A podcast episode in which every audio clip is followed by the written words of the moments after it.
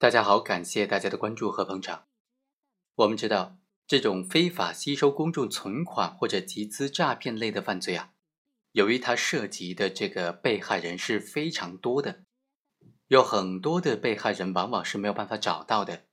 所以呢，公安在办案的过程当中，就会尽可能的搜集所有的被害人，将这些被害人所被非法骗取或者被非法的集资的这部分款项，作为这个非法吸存或者集资诈骗的犯罪嫌疑人的犯罪的数额。于是呢，这个案件达到了犯罪数额之后，就到了法院做出了生效判决。可问题是啊，这一类犯罪由于它涉及的被害人特别特别的多，很多时候呢都会出现这种情况：判决生效了，犯罪嫌疑人这个罪犯已经在监狱服刑了。很多的被害人又出现了，就新的被害出现了，说他也是这个非法吸存犯罪的被害方，或者是这个集资诈骗罪的被害方，他们被骗取的或者被吸收的这些款项的数额，按照法律规定，也应当是构成这个罪犯非法吸收公众存款罪或者集资诈骗罪的犯罪数额的，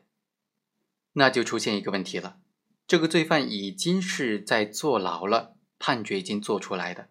对于这遗漏的这些数额，对于同一单犯罪当中遗漏的犯罪数额，该怎么办呢？对于这些遗漏的这些非法吸存或者集资诈骗的犯罪事实，该怎么处理呢？今天呢，就和大家介绍这样一种观点，认为应当是一并追究。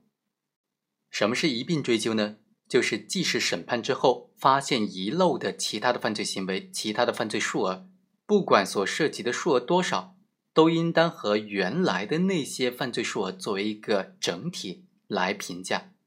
不能够说把遗漏的这些非法吸存的行为再进行单独的定一个非法吸收公众存款罪的犯罪，或者单独定一个集资诈骗的犯罪，然后把一罪变成了数罪。把本来一个非法吸收公众存款或者集资诈骗的犯罪行为变成了两个犯罪行为，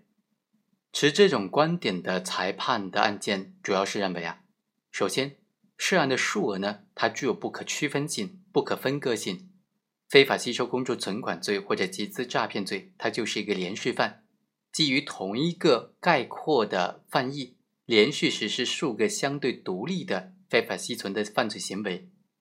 这类案件在处理过程当中，只能够认定为是一个非法吸收公众存款的犯罪，所以呢，应当以涉案的总金额作为量刑的标准。如果在审判之后发现有遗漏的非法吸存的行为，有遗漏的非法吸存的数额，不管说它遗漏的数额有多少，都只能够和原来的已经判决的那些犯罪的数额作为一个整体来评价，不能够把一罪变成数罪。否则的话，就破坏了案件的整体性。第二点理由也认为啊，像这种把它当做一罪，把它作为一个整体来评价的行为的这种做法，也是符合罪行相适应原则的。案件认定的这个犯罪的数额，它是量刑的非常重要的标准。如果不追究这部分遗漏的数额呢，就会导致这个涉案的总金额减少了。就明显违背了客观事实嘛，违反了罪行相适应原则。刑法第一百七十六条对于非法吸收公众存款罪规定的两个量刑档次期间，第一个档次是三年以下，第二个档次呢，对于数额巨大或者有其他严重情节的，判处三年以上十年以下。司法解释当中也规定，个人在涉案金额是一百万元以上的。单位涉案的数额在五百万元以上的，就属于这种数额巨大或者有其他特别严重情节了。这就是最高院关于审理非法集资刑事案件具体应用法律若干问题的解释。根据这两个司法解释的规定，就可以发现，这类案件当中的涉案数额，它是决定量刑档次的关键。所以呢，只有将遗漏的数额和原来认定的数额一并评价。才能够确保案件量刑的公平和公正。将遗漏的非法吸存行为单独定罪，显然是对犯罪行为的重复评价了。